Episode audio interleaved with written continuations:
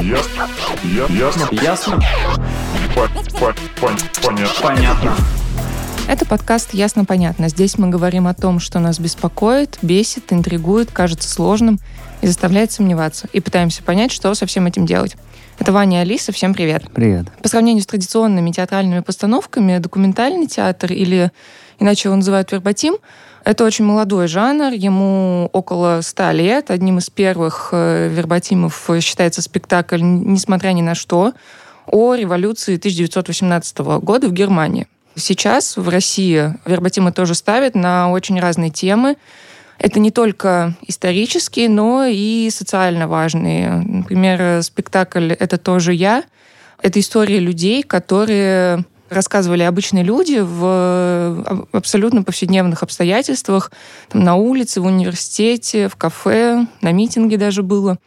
Или вербатим э, Транссиб, для которого там, творческая группа две недели собирала монологи пассажиров поезда Москва-Владивосток и обратно. Мы поговорим сегодня вот э, о документальном театре с нашим гостем Айдаром Забаровым, театральным режиссером и участником пятого фестиваля Биеннале театрального искусства «Уроки режиссуры».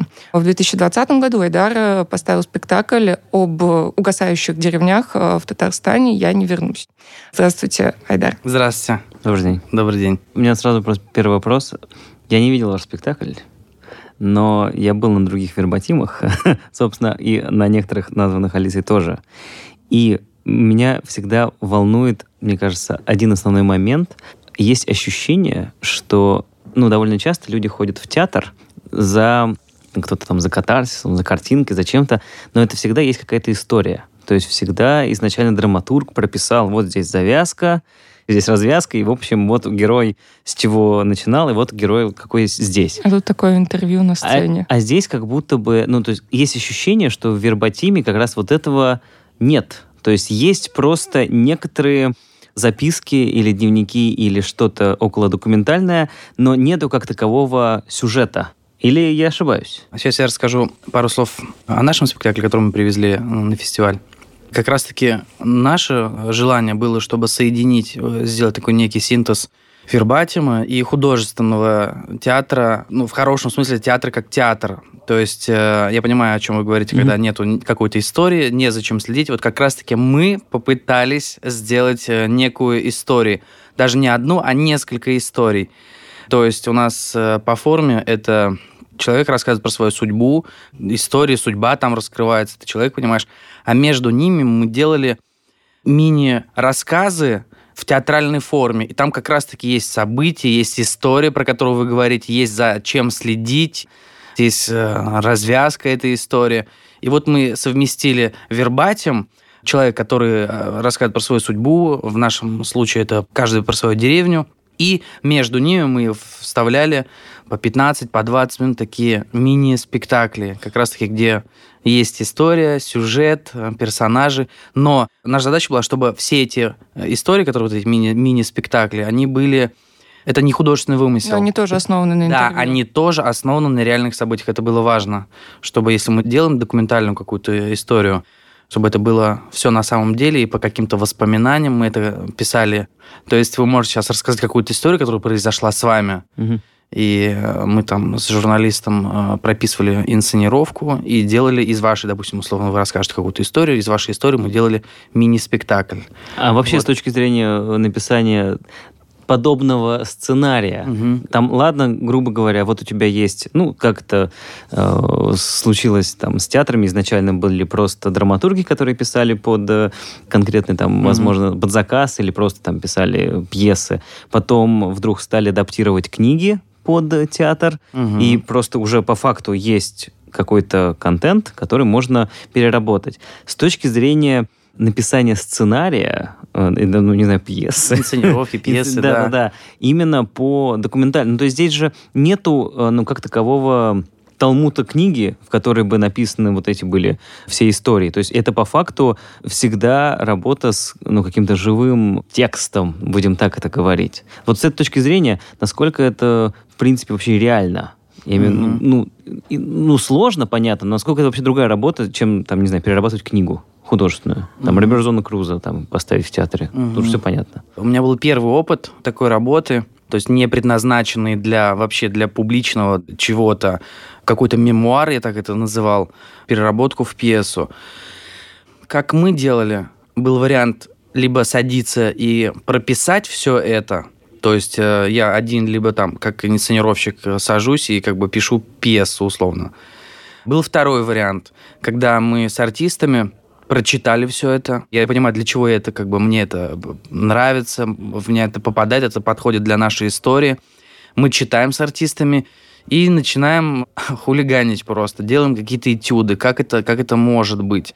И начинаем э, придумывать сразу этому сценическое воплощение. Этюдами, пробами, шутками иногда. И вот второй путь мне был как-то ближе. И тогда, когда мы уже с артистами находили для этой истории какую-то форму, уже приблизительно я понимал, как это может быть, эти этюды, тогда я уже садился и как бы все это прописывал.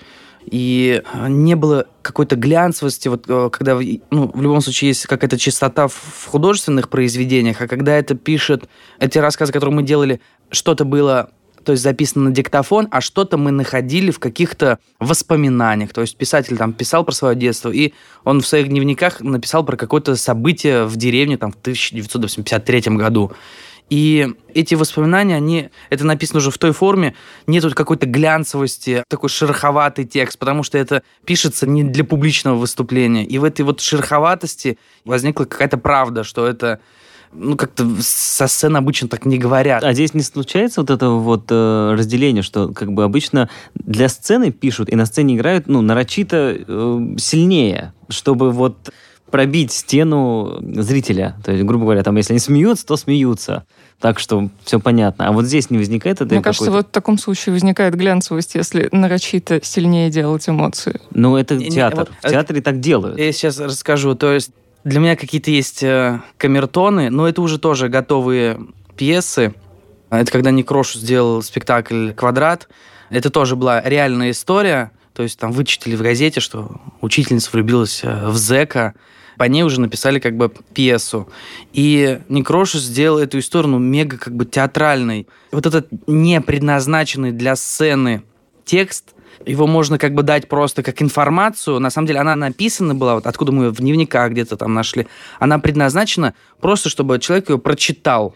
И, возможно, э, там есть, как мы обычно, может, представляем, что можно дать тоже выйти и прочитать какому-то артисту, это выйти можно и прочитать спокойно. Но наша задача была вот эти предназначенные не для театра тексты максимально сделать театральными.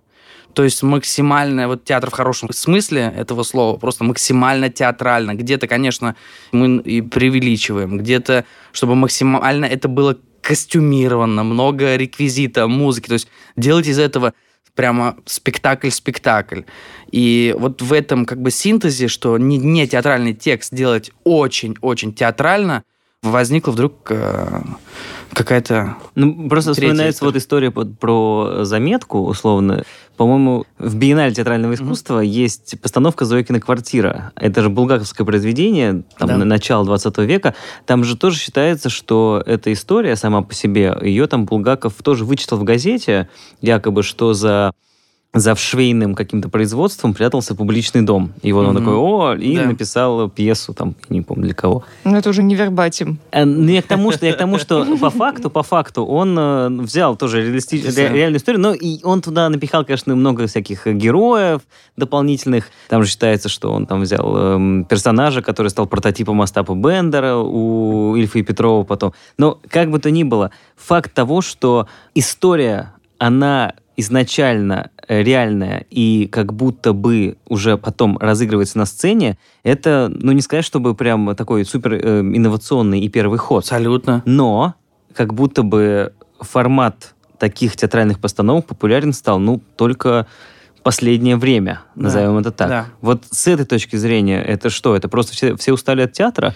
Нет, э, кстати, не только и Федор Михайлович тоже вычитывал в газете какие-то события, и потом писались большие произведения. И это, да, и про Зойкин квартир тоже понятно. Но в любом случае это для писателя это является каким-то импульсом. Конечно, там очень много художественного вымысла. И это для него какая-то точка, откуда он все это начинается. А про последнее время у меня э, пришло это в голову во время пандемии. Ну, то есть, э, там, изоляция э, сработала. Я думаю, что какая-то популярность возникает из-за того, что очень сейчас популярно, по-моему, вообще интервью, формат интервью и Ну, в в, целом, интернете, да. да. в целом. И как-то вот, э, мне кажется, документально-журналистские расследования плюс театр, как-то я думаю, что вот сейчас это может быть более востребовано, и как-то, мне кажется, сейчас это может быть интересно. Ну, даже если это не брать расследование. Просто я вот помню, попал как-то раз на какую-то постановку. По-моему, ее делали всеми любимый Брюс Никенсон нынче.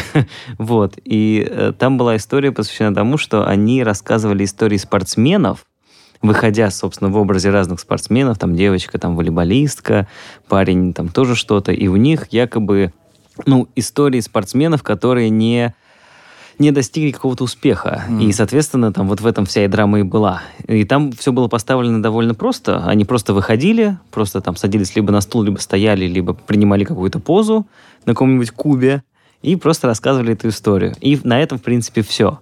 Но как бы то ни было, вот здесь, как такового такого формата расследования, или вот как, собственно, у вас там проехаться по далеким краям и собрать большое количество информации, его нет. Но, тем не менее, народу было немало, и постановка была интересная, хотя как такого расследования, просто истории, просто которые по факту можно было на самом деле и прочитать. Там, Не знаю, там же вот просто на сайте где-нибудь их выложили, прочитал, ну да, да, ну да, ну не сложилась судьба. Ну, ну, в таком формате. То есть вот с этой точки зрения, нет ли здесь такого, что это просто новый модный формат, и все? Я думаю, что нет, потому что это не новый формат. Мгм. Это на самом деле вот уже подвели, что... Ну, по это- сравнению вообще с театром, это, конечно, новый формат. Ну, как бы сто лет, я не думаю, что это много для жанра театрального искусства определенного. Мгм. Я думаю, что даже э, несмотря на то, что сто лет там назад что-то делали, мне кажется, более так э, плотно это начали делать в России, это где-то в, в ну- в нулевых.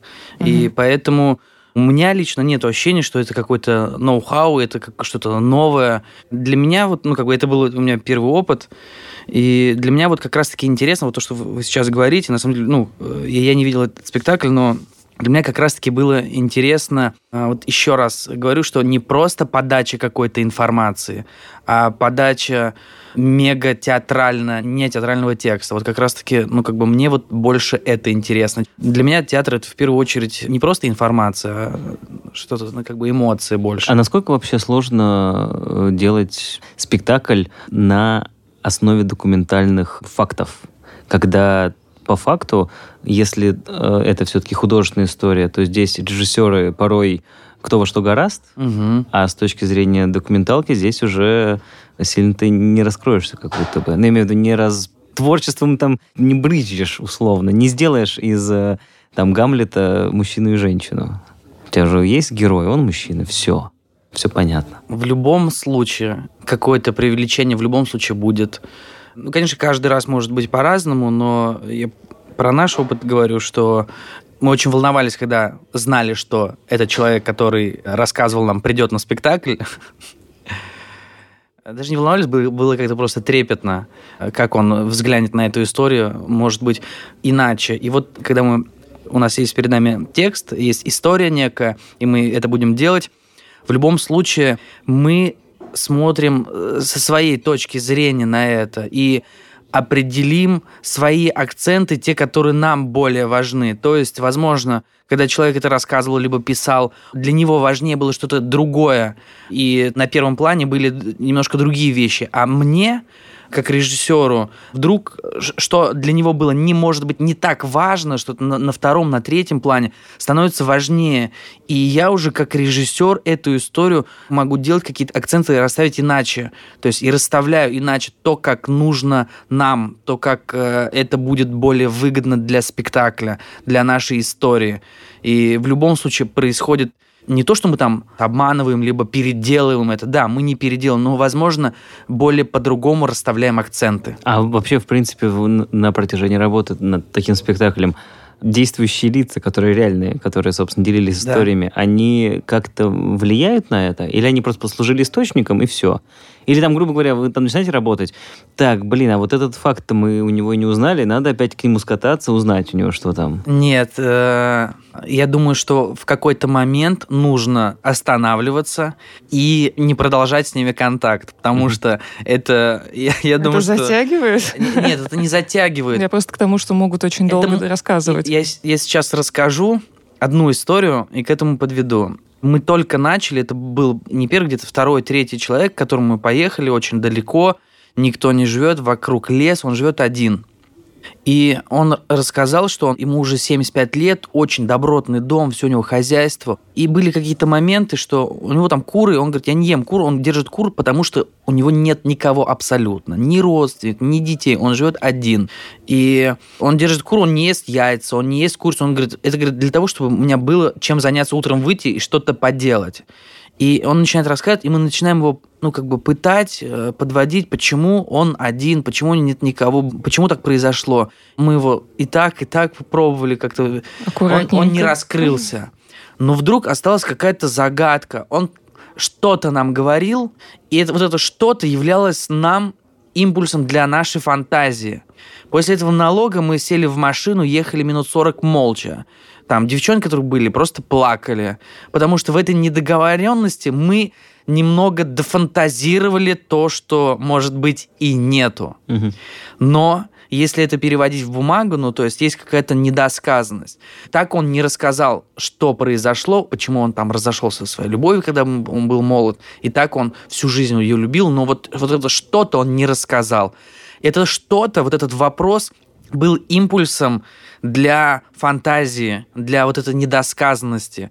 И в какой-то момент у нас было желание, мы уже придумали это, мы уже это сделали, но в какой-то момент мы хотели, то есть вот этот э, артист, который это играл, он говорит, давайте мы все-таки поедем и узнаем, все-таки добьем как бы его. Мне сказал, лучше не надо.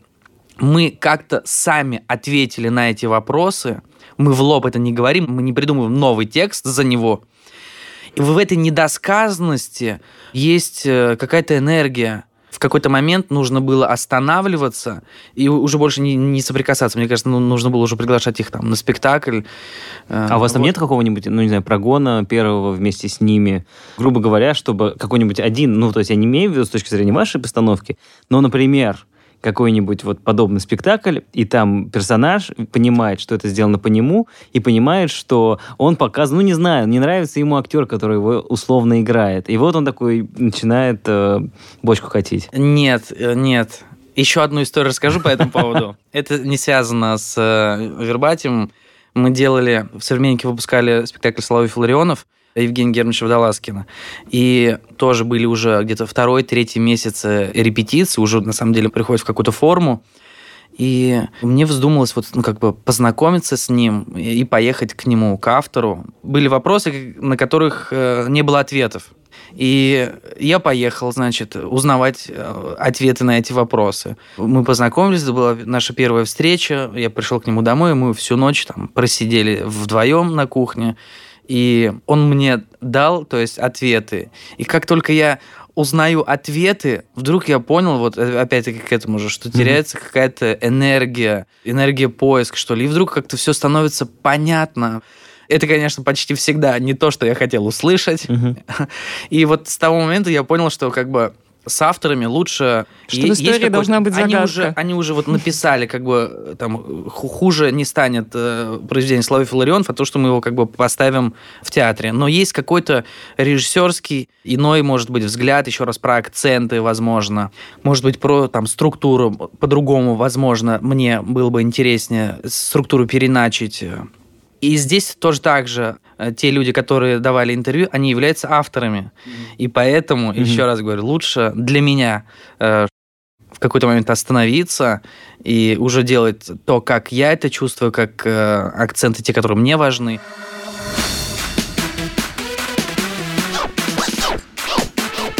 Ясно? Понятно. Ну, а если брать в общем, то есть, мне кажется, в любой профессии, в любом там аспекте профессии есть какие-то свои этические принципы. В том числе, ну, очень смежная в данном случае журналистика как- Да. э, при интервьюировании. А вот вы, когда ставили спектакль, и в принципе, когда ставят вербатимы, какие вот эти нюансы нужно соблюдать? Например, минимальное редактирование истории, которую рассказал человек. Да, есть. э, Мы старались с максимальной любовью относиться к этим людям, и, конечно же, мы не собирались их как-то подставлять, ну, то есть перевернуть смысл их слов, зацепиться за что-то и закрутить, и как-то не, не в их пользу. Мы, конечно, пытались раскрыть как раз-таки их историю, их текст. И поэтому по поводу редактирования были моменты, что человек очень раскрылся. Ну, вот у нас был такой случай. А этого человека знают. То есть в театре М. и знают, про кого эта история. Но вдруг он рассказал чуть больше, то есть, когда мы в интервью брали, это камера, там, я и журналист, рассказал больше, чем, может, он хотел. Ну, как-то так, было такое расположение. Но если бы мы это сделали бы в спектакле, это было бы не очень этично. Потому там что как все раз знают, мы кто бы, да, не- да, потому что все знают этого человека, немножко такого было бы, чтобы подставили. Мы решили отказаться, то есть у нас не было желания там кого-то, ну, как-то вывернуть в другую сторону, то есть перевернуть их слова. И вот, вот это такой случай был, что мы решили, что вот про эту историю, которую он нам поделился, мы не будем рассказывать просто по этическим соображениям. А э, происходит такое, что, например, им- имена меняют? Или всегда меняют имена? Или никогда не меняют? Это как вот Э, обычно бывает. когда У нас просто не произносят имен, А, у нас нет. имен, да. такой момент. Есть ли конкретная разница? То есть, понятно, жанр интервью популярен, все это сейчас видят и понимают. Интервьюеров развелось много, как и журналистов, в том числе, которые берут интервью. С точки зрения работы самого журналиста с потенциальным героем, есть ли какая-то разница между вопросами и вообще подготовкой к интервью и, ну, собственно, вот этим, этим всем именно для формата спектакля, чем это, если бы, там, я не знаю, было бы такое классическое интервью про все основное. Вы знаете, это отдельная профессия. То есть я как раз-таки как режиссер не лезу в эту историю. Конечно же, были какие-то ну, шаблоны вопросов, что важно, но мы почти никогда не... Ну, задавали по ним, ну, это было всего лишь как, как, я не знаю, точка опоры. А в основном была задача, чтобы это были в основном пожилые люди, и хотелось дружеской беседы. И еще очень заметили, что взрослое поколение очень ну, боятся раскрыться и боятся рассказать какую-то правду. Например, приезжаем в одну деревню, там шел дождь, у нас довольно высокая машина была, мы застряли там. Мы думаем, как же там вообще люди-то живут? Живут в этой деревне, значит, огромная деревня, и живут только старик, которому 95 лет, и старуха, там ей 8, там, в другом доме, 80 с чем-то. И все остальные дома, все пустые. Мы едем и думаем, как же вообще люди тут живут, что они едят, как там нет ни магазина, соответственно, ни, ни- ничего. Мы застряли. И этот человек, 95-летний старик, так обрадовался, что вообще есть какое-то общение, вдруг к нему какой-то интерес возник. Мы пока выносили стулья, табуретки, мы хотели на улице все это записывать. Он вдруг нам жалуется, ну, между собой, пока мы табуретки выносим, что вот, говорит, приезжали недавно журналисты, ваши коллеги. Я говорю- нет, нет, это не мои. И брали интервью, и я, говорит, им наговорил, что вот, я, говорит, уже неделю не вижу хлеба. Ну, то есть он не может физически купить хлеб, потому что не может, там обычно есть машина, которая приезжает. И Ну да, раз в недельку да. примерно такая. Он говорит, даже эта машина не может приехать просто. И я, говорит, наговорил, что я уже вот неделю не вижу хлеба, и вообще все плохо. Ну, то есть, если мне, говорит, станет плохо, вообще, говорит, непонятно как. Я, говорит, и все, им это наговорил, и теперь посмотрите, что они напечатали. Он показывает газету, там местная газета, что в этой деревне, что все прекрасно, все приходит Мгм. вовремя, хлеб всегда есть, то есть там, говорит, иначе. И я думаю, что, думаю, здорово. Ну, вот эту историю точно я сейчас запишу, и про это надо говорить, про это надо обсудить. Мы его, пожалуйста, присядьте, Мгм. крепим пока микрофоны, настроили камеру. Я говорю, пожалуйста, а можем вот то, что мы сейчас говорили, еще раз наговорить? Он говорит, нет, я не буду Мгм. это говорить. Он увидел, что включились камеры, увидел, он говорит, нет, я не буду говорить. И вот это такой срез людей, которые вот взрослое поколение, которые боятся, что вдруг, и вдруг он, когда включили камеры, начинает говорить совершенно другое. Как что все хорошо, все нормально. Мгм. Это было такой показатель, это было начало, только потом в основном было все так. То есть, э, То есть взрослое поколение, которое боялось действительно что-то говорить, хотя ничего криминального мы там не говорим. И по поводу журналистов, я понимаю, что как раз-таки, наверное, и, наверное, я не знаю, mm-hmm. задача журналиста как-то раскрыть, расположить. Я этим не владею. И я воспользовался одним удобным очень случаем. У меня есть друг, он артист, и он э, живет в Альметьевске, и он снялся в сериале. То есть по всем телеканалам Татарстана идут, значит, все смотрят, все татары смотрят этот телеканал. Его знают все. Изначально я думал, что я сам буду брать, думаю, ну, ну, ну чего тут сложного-то? Задать вопрос, я же готов, я знаю, mm-hmm. что мне нужно, ну, то есть, э, что мне интересно узнать. И вдруг никто со мной не говорил. Я вот пригласил э, своего друга Динара, и как только его узнавали, то есть все, его узнавали. Ой, так ты же с этого сериала. Ты же, дорогой, давай, мы сейчас, мы сейчас тебе чай. И все, и тут же вот, когда возникал человек какой-то, как будто для них уже знакомый, я воспользовался вот этим случаем, угу. и это мне очень помогло. И действительно, вдруг люди как-то раскрывались, говорили больше, чем, может, даже хотели. А по твоему мнению, можно сделать документальный спектакль на основе не вот истории, которые ты собираешь сам, а на основе уже какой-нибудь документальной истории, но уже существующей. Абсолютно.